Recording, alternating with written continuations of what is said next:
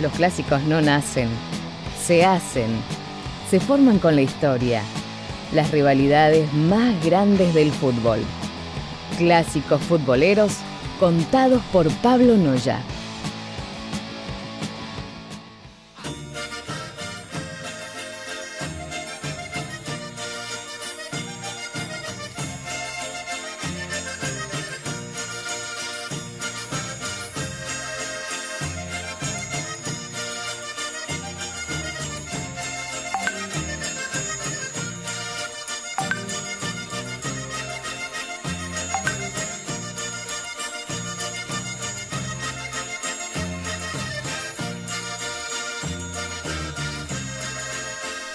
Y así comienza con esta agradable musiquita así del Derby da Capital, el Derby de Lisboa, el clásico de Lisboa en Portugal, entre dos equipos que han hecho historia en el fútbol portugués. Hablamos del Sport Lisboa y Benfica, ¿sí? más conocido como Benfica por todos nosotros, y el Sporting de Lisboa, ¿sí? conocido como el Sporting de Lisboa. bueno, ¿les parece? Nos metemos en esta historia que tiene mucho que ver uno con el otro, ¿eh? así que van a ver que mientras vamos contando la historia de los dos equipos, tiene que ver con el otro clásico, ¿sí? Primero, resumido, cómo nacieron. 28 de febrero 1904. 24 ex alumnos de la Real Casa Pía de Lisboa crean en el, en el patio trasero, ¿sí? En el, patio, como le decimos, de una farmacia, un ah. equipo de fútbol, ¿sí? Estamos hablando la zona de Belém, ¿sí? En la capital portuguesa, ahí en Lisboa. Este equipo se llamaba el Grupo Sport Lisboa. ¿Sí? solamente para jugar al fútbol. Ese día también decidieron que iban a usar los colores rojo y blanco, que hoy en día mantiene, camiseta roja, pantalón blanco, y que el emblema sería un águila. ¿sí? Este equipo empieza a conseguir un terreno para jugar, ¿sí? y, ya para enero de 1905, a pesar de los resultados que tenía, que eran buenos, pasaban muchos temas financieros, no tenían ingresos. Entonces, todo esto fue llevando a que el equipo se vaya desintegrando, se vayan jugadores, esto es importante.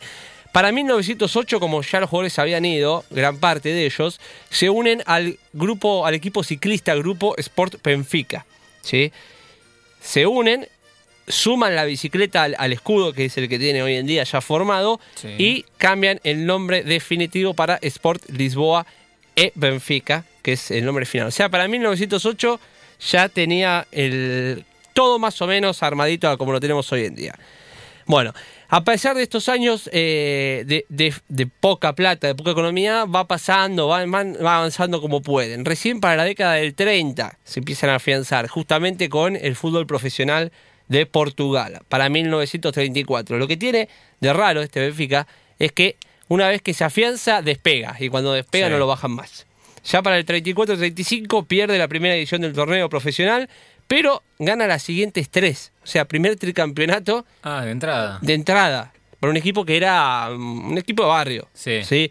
Del 35 al 38 ganan todos los campeonatos. Y el 39 gana la Copa de Portugal.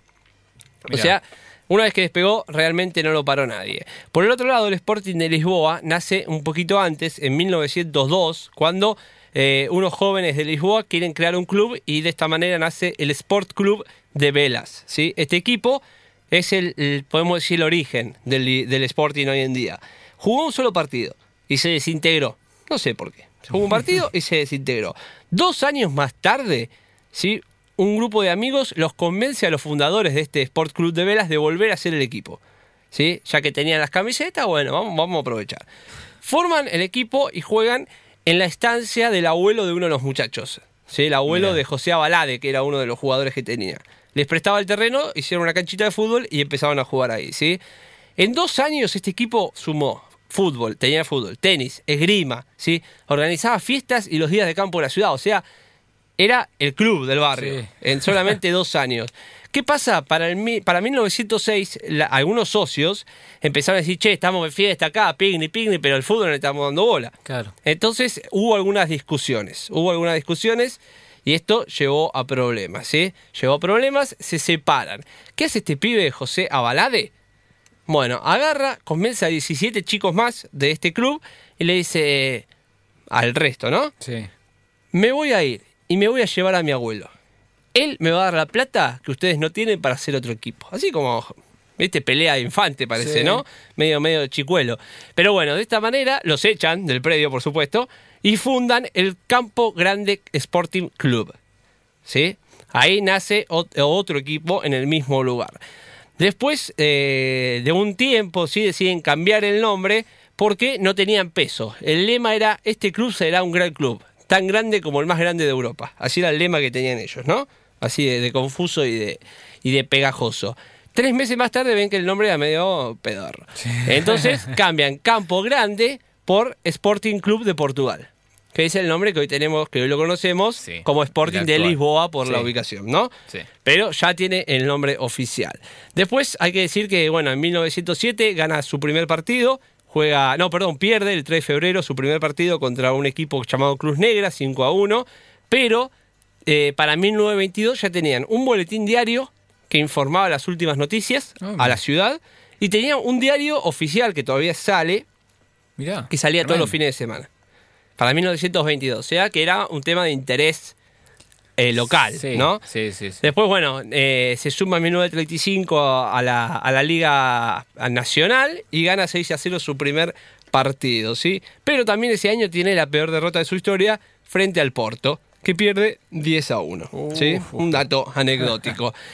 Esta rivalidad primero nace desde la clase social, ¿sí? En el Benfica al ser un club de barrio con unos chicos, siempre estuvo más vinculado a la clase obrera, ¿sí? a la clase baja de Lisboa, mientras que los leones estaban más relacionados a la, clase adinerada, la gente que tenía la plata para pagar un club, una cuota, para ir a hacer un picnic todos los domingos y disfrutar la tarde. ¿Sí? Entonces se, se relacionó de esa manera. Pero también en 1907 la bronca explota porque se acuerdan que les dije que Benfica tenía muchos problemas económicos. Sí. El Sporting en 1907, cuando se separan de los otros chicos y forman el club este Campo Grande, van a buscar a los jugadores del Benfica y le dicen, miren, ustedes están acá, no tienen un peso, están dando lástima. Vengan con nosotros, yo les prometo que les pago un salario. Imagínate, en 1907 el fútbol recién nacía, que te diga que te van a pagar por patear la pelota era como vos. Bueno, se llevaron a los ocho mejores jugadores que tenía el Benfica. Y de esta manera empezó la bronca. Estos recachones vienen y lo sacan a nuestros jugadores, ¿entendés? Ahí empezó la bronca. El primer partido se dio justamente tres meses después, en 1907. Todavía Mateo, ¿no? Por supuesto. Ese partido jugaban los ocho que eran del Benfica contra el Benfica. Así que era un tema bastante caldeado. Bueno, ese día llovió muchísimo, una de las peores tormentas de la década del 0 al 10 de, del 1900. El partido iba 1 a 1 y se termina eh, suspendiendo momentáneamente. El gol del Sporting, mira, lo había marcado Candido Rodríguez, que era uno de los tres fundadores del ah. Benfica. ¿eh?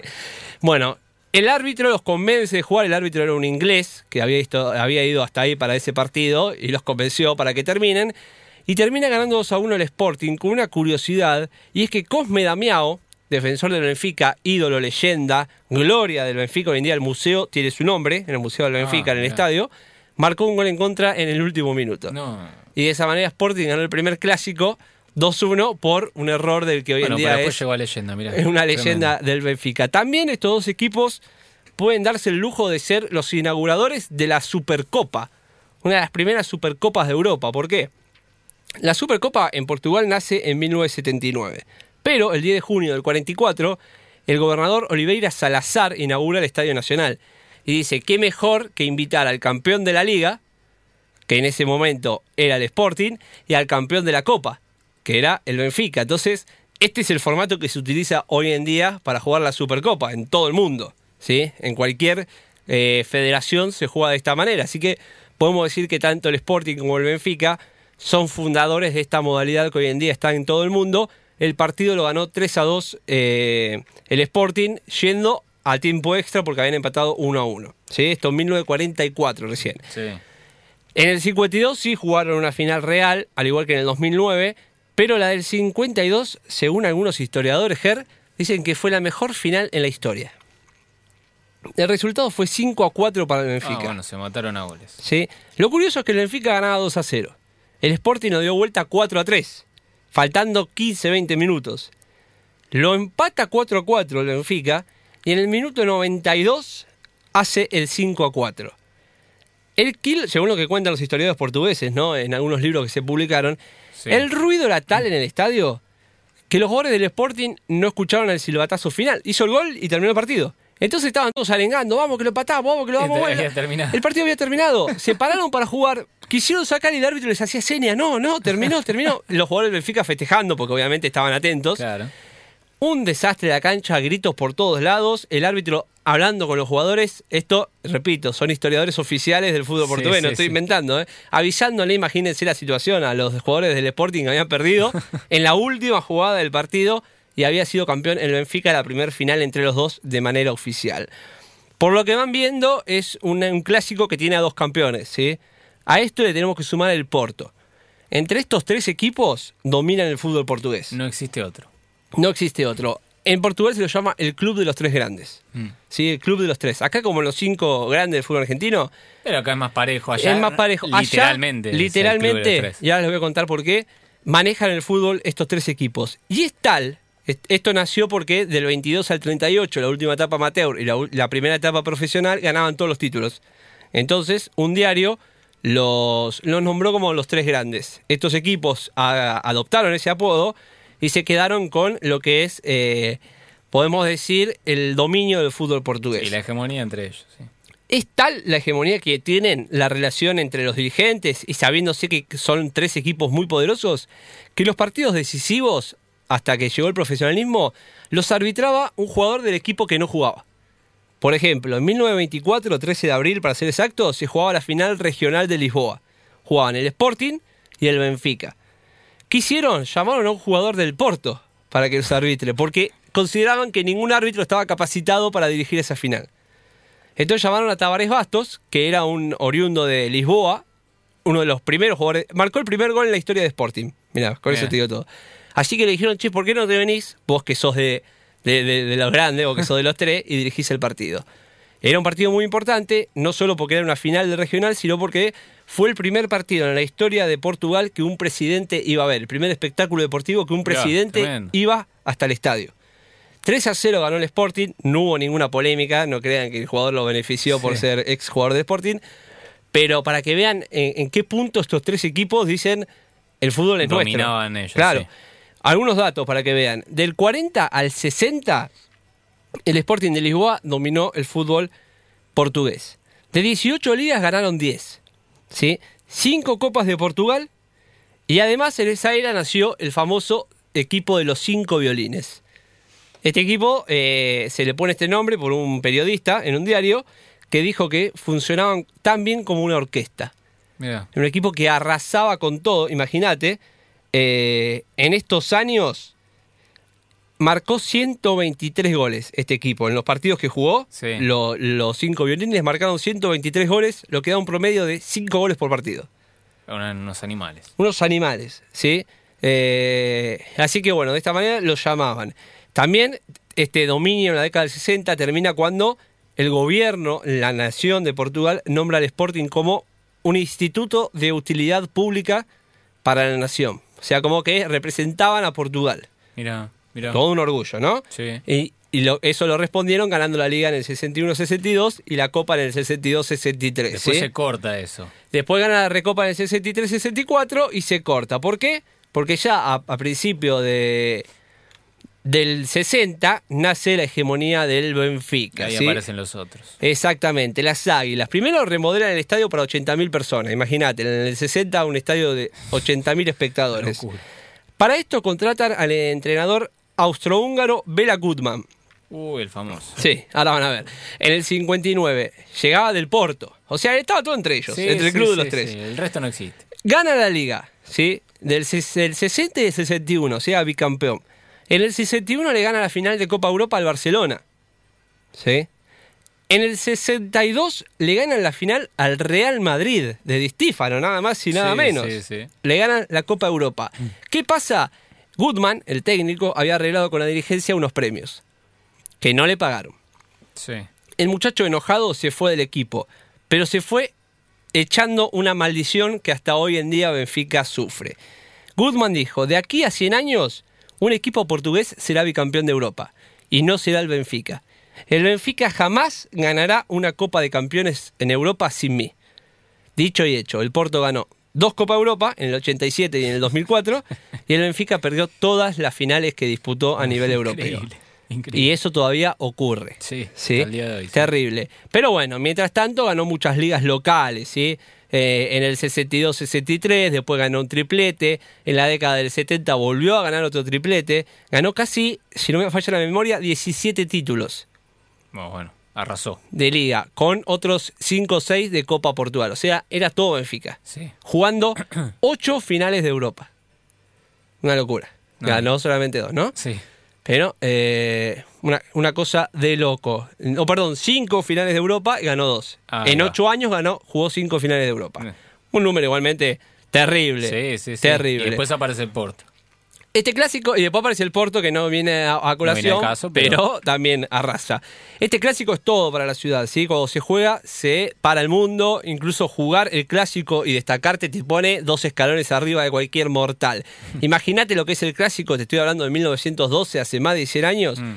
que eh, el gobierno quería que sea algo tranquilo. Entonces, organizaron un amistoso por la paz entre el Sporting y el Benfica. La gente fue toda una locura. Eh, juegan el clásico, vamos, vamos. Bueno, el árbitro Plácido Duro, que era árbitro oficial, termina echando a la figura del Benfica, que era Artur José Perreira, uno de los mejores jugadores en su historia. La gente se puso tan loca, los hinchas del Sporting, los hinchas del Benfica, era un ídolo en la ciudad, lo echaron al árbitro. ¿Eh? Lo sacaron al árbitro de la cancha, le dijeron a Pereira, vos te quedás, vos a jugar porque te vinimos a ver a vos. Echaron al árbitro, trajeron a otro árbitro No, de la ciudad y siguió el partido. Para que veas cómo el clásico es mega importante para, para esta ciudad, ¿sí? Pero el gobierno siempre buscó que sea pacífico, con muchas sanciones, ya sea a los hinchas como a los jugadores. Imagínate, en el 59, 15 de marzo, eh, echan a un jugador llamado Ángelo Martins del Benfica. El, el árbitro Reinaldo Silva se equivoca, la falta la comete un compañero, pero lo echa a él. Y estaba recaliente porque él no había hecho nada y lo echaron. Entonces primero insultó al árbitro, después se fue e insultó a los hinchas del Sporting. Los hinchas sacados se metieron en la cancha, invasión, pelea con la policía, todo descontrol. Bueno, después eh, se termina arreglando, pero lo importante acá es cómo el gobierno intervino a la federación para que suspenda al jugador. Dijo, este muchacho causó destrozos en un partido que queremos que sea una fiesta. Un año de suspensión. Así que le sacaron la roja porque no era para él, Sí. pero lo suspendieron un año, por orden del gobierno, para que veas cómo intentan más o menos controlar todas estas situaciones. Otra curiosidad, para ya ir cerrando este, este clásico, se da en el 95 e incluye un argentino. Hablamos de Cau- eh, Claudio Paul Canigia. Mm, mira. Lo echan, eh, ganado 2 a 1 el Sporting, el juega para Benfica, lo echan, pero lo echan mal, porque el árbitro se confunde, ¿sí? Y le saca amarilla y roja, pero no había sido molestado a Canigia. Ah, mira. Se había confundido Se había sí. confundido. El árbitro, un tiempo después, había alegado, sí, en una entrevista, que eh, Claudio Polo había insultado, había dicho hijo de pu. Ah, ¿sí? sí. Pero cuando terminó el partido, un medio local le preguntó así en off al, al referee dijo, no, me confundí, pensé que tenía amarilla y me, me dejé llevar y lo eché. Este medio local habló con el Benfica, le dijo esto y el Benfica protestó a la federación. Por lo que el partido se volvió a jugar. Le dieron la derecha al Benfica Por esto se volvió a jugar. y se volvió a jugar Ah, por un error del árbitro. El Benfica lo ganó 2 a 0 cuando había perdido 2 a 1. Sí. Festejos, todo, ganamos el clásico, tomá, tomá, que esto, que el otro. Pasan dos semanas la FIFA, levanta el teléfono, che, el 2 a 0 es un amistoso, el partido lo ganó Sporting, 2 a 1. Así que todo para atrás, Sporting sumó los tres puntos, ¿sí? Imagínate la calentura del Benfica, Claudio Poli y toda la bola Sí. con esta decisión de FIFA. Y lo último que se vivió, así para remarcar, se da el 21 de marzo del 2009, hace poquito, se juega el derby en la Copa de la Liga y en la final. Se definía el título. Minuto 73, centro para Di María. La quiere parar de pecho y le pega a Pedro Silva, defensor de Sporting, en el pecho. El árbitro cobra penal, no había bar. Sí. Ven a mano, cobra penal. Lo echa, ¿sí? Por esto. No solo Pedro Silva lo quiso trompear en la cancha al árbitro, por haberlo echado mal, porque la paró claramente con el pecho, sino que cuando le dieron la medalla de subcampeón, así como la agarró, se la sacó y esa medalla habrá volado unos 30 metros fácil para el campo. Nadie sabe quién se la llevó, Pedro Silva seguro que no, pero para que vean que en Portugal el Club de los Tres es una cosa seria y el Derby de Lisboa es más seria todavía.